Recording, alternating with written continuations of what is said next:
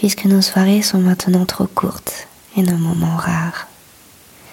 C'est un champ d'avenir, c'est un creux qui semble une cime lointaine, c'est un élan qui se retient, c'est une contraction qui blesse le temps et qui embellit les jours, c'est la promesse du jour d'après ou encore d'après ou peu importe, puisque la seconde se disloque et la minute s'allonge dans les neiges fondues des heures qui passent, les uns sans les autres. Elles sont incandescentes et furtives, elles brûlent et rafraîchissent, mais elles sonnent différemment. Rien n'est plus sûr. Belle journée.